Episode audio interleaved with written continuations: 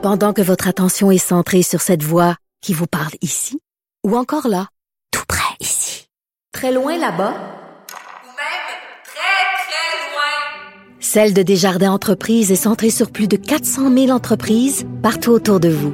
Depuis plus de 120 ans, nos équipes dédiées accompagnent les entrepreneurs d'ici à chaque étape pour qu'ils puissent rester centrés sur ce qui compte, la croissance de leur entreprise.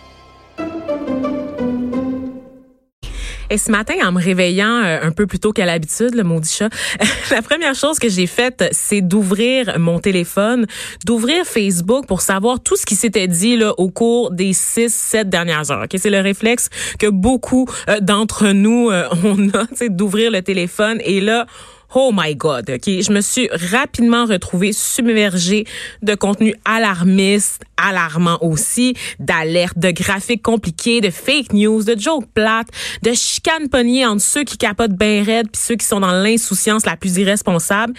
Mais à travers cette avalanche de contenu anxiogène, je suis tombée sur un texte dans la presse en lien avec la COVID-19, le coronavirus, qui m'a fait du bien. Et je, je croyais pas qu'une telle chose était encore possible. Ce texte il s'appelait COVID-19, maximisons notre résilience. Et il pose des questions euh, tellement importantes, en fait. La principale étant, comment est-ce qu'on fait pour vivre ce moment plus sereinement? Qu'est-ce que la science de la résilience peut nous apprendre durant ces moments-là stressants, anxiogènes? Mais ben, pour avoir les réponses, on reçoit l'auteur de l'article. Elle s'appelle Pascal Brion. Elle est psychologue et professeure au département de psychologie de l'UQAM. Bonjour, Madame Brion. Oui, bonjour. Ben, d'abord, je vous demanderais de définir le mot euh, résilience, pardon, parce que c'est un mot euh, qui est un peu galvaudé, qu'on entend beaucoup en général, mais ça renvoie à quoi exactement? Vous avez raison. Quelquefois, ça veut tout dire et rien dire à la fois. Alors, écoutez, euh, nous, on, l'a défini comme étant la capacité à nous adapter. C'est la capacité, en fait, à rebondir en période d'adversité. Et on sait que euh, ça prend le plus de capacité d'adaptation possible euh, et que c'est associé justement à la souplesse émotionnelle et cognitive, à un brin de positivisme et que c'est aussi associé à des capacités d'adaptation qui sont calmes mais qui sont proactives. On n'est mhm. pas dans l'évitement à ce moment-là. OK. Et comment on fait, dans le fond, pour donner un petit coup de pouce à cette résilience, là, au moment où on se parle, alors que la panique s'empare visiblement euh, des citoyens? Parce que là, je viens de voir un article passé, là, justement, sur les réseaux sociaux, comme quoi c'est la panique, là, en ce moment, dans les épiceries, là. L'heure du midi est passée, puis rien ne va plus, là en fait, je ne sais pas si c'est la panique, mais en fait, c'est sûr qu'il y a beaucoup de fébrilité et que cette fébrilité-là euh, nous donne aussi des, des comportements d'irritabilité les uns envers les autres. J'ai l'impression que ça va évidemment s'estomper là avec les, les, jours qui viennent, quand on va savoir un petit peu plus de quoi ça a l'air, de, euh, que les écoles soient fermées et puis que euh, être en quarantaine, ça signifie pas que les magasins sont fermés puis qu'on peut pas sortir de la maison. Ça veut simplement dire que les étudiants ne sont plus appelés dans des dans des écoles d'enseignement. Mhm.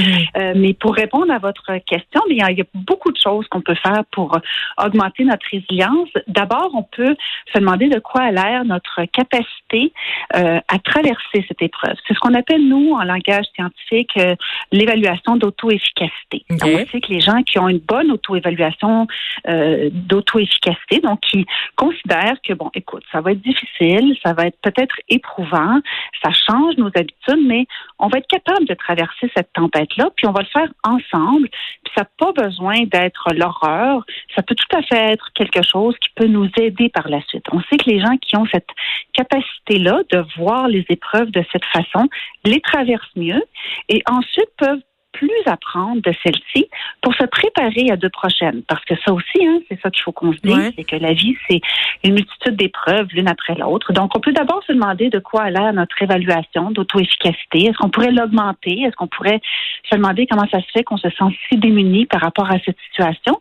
Alors que dans le passé, on a vécu plein d'épreuves. Hein? On a vécu des choses au primaire, au secondaire, au cégep. On a vécu des choses au travail, à la maison, en couple on a réussi à traverser ces épreuves-là. Pourquoi on serait pas capable, en fait, de traverser celle-ci aussi? Ben oui, on l'oublie. Moi, moi, ce que j'ai aimé dans votre article, c'est qu'il y a un passage où vous demandez, en fait, vous nous rappelez que c'est correct aussi euh, de tolérer l'incertitude, d'accepter, mm-hmm. en fait. Mais c'est pas un aveu de défaite, hein, c'est ça, en plus, euh, de la façon que vous vous l'amenez, d'accepter qu'on ne contrôle pas tout, qu'on ne saura pas tout sur cette crise-là et d'apprendre à, s'en détacher aussi. J'ai trouvé ça comme extraordinaire. Parce que je sais pas si c'est accessible à tous en ce moment, tu sais. Euh, et puis, on ne sait pas ce qui va arriver, mais juste de se dire qu'on ne le sait pas, ça fait déjà quelque chose. On est très habitué dans notre monde contemporain de contrôler beaucoup de choses et on est peu habitué à s'incliner devant les choses de la nature. Hein? On est très habitué à mener notre horaire et nos choses selon notre propre volonté. Pour une fois, il faut juste tolérer qu'on ne le sait pas. Puis, il faut se permettre de tolérer le flou, puis de se dire bien que ça va être temporaire, cet état-là, mais que pour le moment, on n'a pas nécessairement besoin non plus pour notre bien-être de tout contrôler, de tout savoir. Ça aussi, c'est quelque chose d'important. Euh, ce qui est aussi important, c'est de d'oser euh, notre exposition à euh, des médias d'information et de rechercher aussi des sources crédibles, basées sur la science, mais qui ne sont pas non plus trop dramatisantes. Et ça aussi, c'est quelque chose d'important. Euh, on est peu habitué ben à voir des bonnes nouvelles dans les médias. Mais c'est aussi qu'on a le biais de confirmation. on a le biais de confirmation ce, ce facile. Là. Moi, je panique, je vais trouver un article qui confirme toutes mes craintes, puis là, je vais le partager. Absolument. Et vous allez trouver plusieurs articles qui vont confirmer vos pires craintes, en fait, hein, parce que on voit beaucoup dans les médias, et c'est aussi quelque chose de, de basé sur la science, qu'on a beaucoup plus tendance à euh, transmettre des nouvelles négatives mm. et à les utiliser. On a l'impression qu'en faisant ici, on protège les autres, on fait ça de façon très, très positive, mais on oublie que ça peut diminuer notre résilience. C'est-à-dire que la résilience, c'est pas juste d'être confronté à une catastrophe, c'est de pouvoir avoir l'impression qu'on peut la traverser. Donc, les bonnes nouvelles, c'est pas du tout euh, quelque chose qui est anodin. Ça nous aide psychologiquement à nous dire bon, c'est pas juste une catastrophe dans laquelle, devant laquelle je suis impuissante. C'est pas une catastrophe que je dois nier non plus ou que qui doit me faire paniquer. C'est une catastrophe qu'on peut gérer. On l'a déjà fait dans d'autres pays. On sait que c'est temporaire. On sait qu'on va traverser à travers. Et ça, ces nouvelles encourageantes là, pas ridiculement positives, là, mais vraiment euh, des faits qui sont encourageants. Hmm. Ça va être très important qu'on les retrouve aussi dans les médias avec une juste part là, de, C'est vrai, hein, qu'on puisse en parler. On les voit pas tellement passer. Par exemple, euh, la, la, nouvelle euh, du premier cas ontarien euh, atteint de la COVID-19 qui s'est remis, en fait, de, qui, qui est guéri. Mm-hmm. Mais ça, ça a comme passé dans le beurre par rapport à toutes les... en opposition à toutes les autres nouvelles qui sont sorties. Tu sais, ça, ça vraiment... Ça n'a pas été mis en lumière ou mis en valeur de façon à aider les gens à prendre un peu de recul puis à être un peu plus rationnel par rapport à ce qui se passe là, devant nous. T'sais, à parler aux gens en ce moment, on dirait qu'on est dans 28 Days Later, là, une espèce de film apocalyptique où tout le monde se transforme en zombie, alors qu'il est question quand même d'une maladie qu'on peut contrôler, pour lesquelles on a des ressources euh, adéquates formées sur le terrain. T'sais, donc, on a tendance à un peu l'oublier. Euh, Et on, s'entend qu'il y a des taux de mortalité beaucoup plus bas que l'Ebola, que, les, que la SRAS. Euh, donc, on met beaucoup d'emphase sur le côté tragique, mais on oublie qu'il y a des pays qui ont traversé euh, cette épreuve-là et qui s'en remettent absolument actuellement, qui retournent au travail et que ça va être notre cas dans quelques semaines aussi. Des pays moins favorisés que nous en plus, et géographiquement et mm-hmm. économiquement parlant. Euh, dites-moi, vous êtes... qui ont une proximité entre les gens extrême. On ah, ben s'entend qu'ici, se, trouver à 1,5 mètre de quelqu'un, c'est pas très compliqué au mm. Québec de marcher dans une rue puis se trouver à 1,5 mètre de quelqu'un, alors que dans ces pays-là, on s'entend que le, la proximité et la densité humaine sont extrêmes. Oui, et ils s'en remettent. Donc, euh, quand même, à, à, garder ça dans le coin de la tête. Euh, vous êtes directrice là, du laboratoire de recherche trauma et résilience. Euh, mm-hmm. Et là, je, je, je, regarde ce qui se passe. on comprend que la fébrilité là, qui, qui s'est emparée de nos concitoyens, c'est une réaction qui est normale dans les circonstances.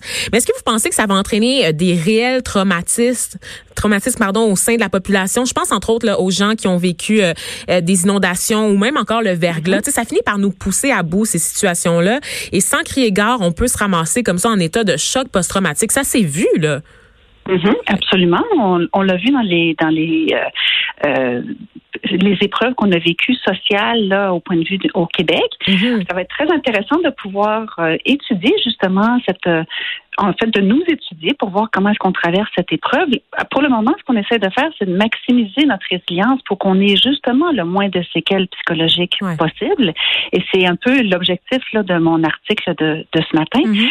euh, ce qu'on sait aussi, c'est que les gens qui vont être le plus à risque de développer des séquelles qui sont plus importantes, c'est aussi les gens qui sont les plus isolés et les gens qui ont vécu des choses dans le passé qui sont exacerbées. Donc, par exemple, si je j'arrive d'un pays où j'ai vécu, par exemple, une tragédie nationale comme le, génocide rwandais ou où j'ai vécu l'Ebola, justement, ça peut réactiver des souvenirs antérieurs et ça peut me faire beaucoup plus paniquer que si c'était la première fois que je pouvais le vivre.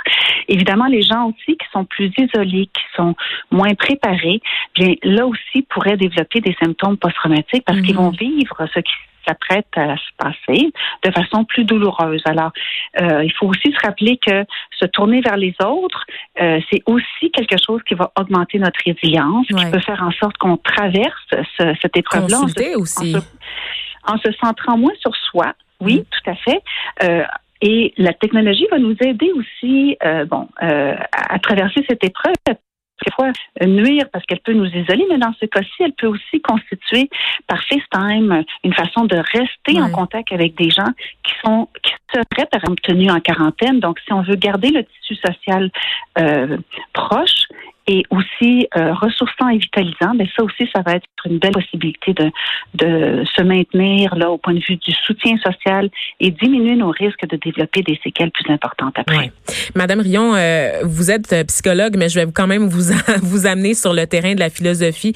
Qu'est-ce qu'une crise comme celle-ci peut nous dire sur la nature humaine? Parce que bon, j'écoutais le, le, premier ministre Legault et je l'ai dit plus tôt dans l'émission lors de son allocution, il a tenu à remercier les Québécois. il a évoqué la belle solidarité, mais moi que je vois beaucoup, c'est de l'égoïsme, tu sais. C'est des gens qui dévalisent des magasins, qui revendent du purel au plus offrant sur Kijiji. Me semble, me semble que dans des cas comme ça, l'humanité prend vite, vite le bord. Mais en fait, encore une fois, je pense qu'on voit les pires aspects hmm. De l'être humain dans nos réseaux sociaux. Dans qu'on aurait beaucoup plus besoin, oui, dans les médias et dans les réseaux sociaux, on aurait beaucoup plus besoin d'exemples parce qu'il y en a de multitudes de gens qui euh, vont faire du bénévolat, qui vont s'approcher d'autrui, qui vont apporter des denrées à, d'autres, qui continuent leur travail euh, en travail social, en psychologie, en psychiatrie, en médecine actuellement. Il y a beaucoup de gens qui ont fait le sacrifice de leurs vacances pour être en contact avec la population. Hmm. Nous, on est en contact aussi avec des policiers, des pompiers, des militaires ah hein, qui savent que dans les prochaines semaines, ils vont être au service de la population. Malheureusement, on les voit très peu dans notre espace médiatique. Et là encore, ça favoriserait notre résilience. Alors, ces exemples-là euh, pourraient être des modèles inspirants et pourraient faire en sorte qu'on n'ait pas ce, cette, euh, ce côté désillusionné par rapport à la nature humaine parce que je, je pense fondamentalement qu'il faut avoir beaucoup plus d'actes positifs que d'actes négatifs dans cette crise. Hmm, j'en prends bonne note et je suis sûre que mes collègues autour dans la station aussi, on a un rôle à jouer à travers tout ça. Euh, merci, euh, Madame Brion, Pascal Brion, pour tout cet appel à l'introspection là en ces temps de crise. Je rappelle que vous êtes psychologue et professeur au département de psychologie de l'UCAM, également directrice du laboratoire de recherche trauma et résilience. Merci d'avoir été avec nous. Ça m'a fait plaisir. Bonne journée. Au, revoir.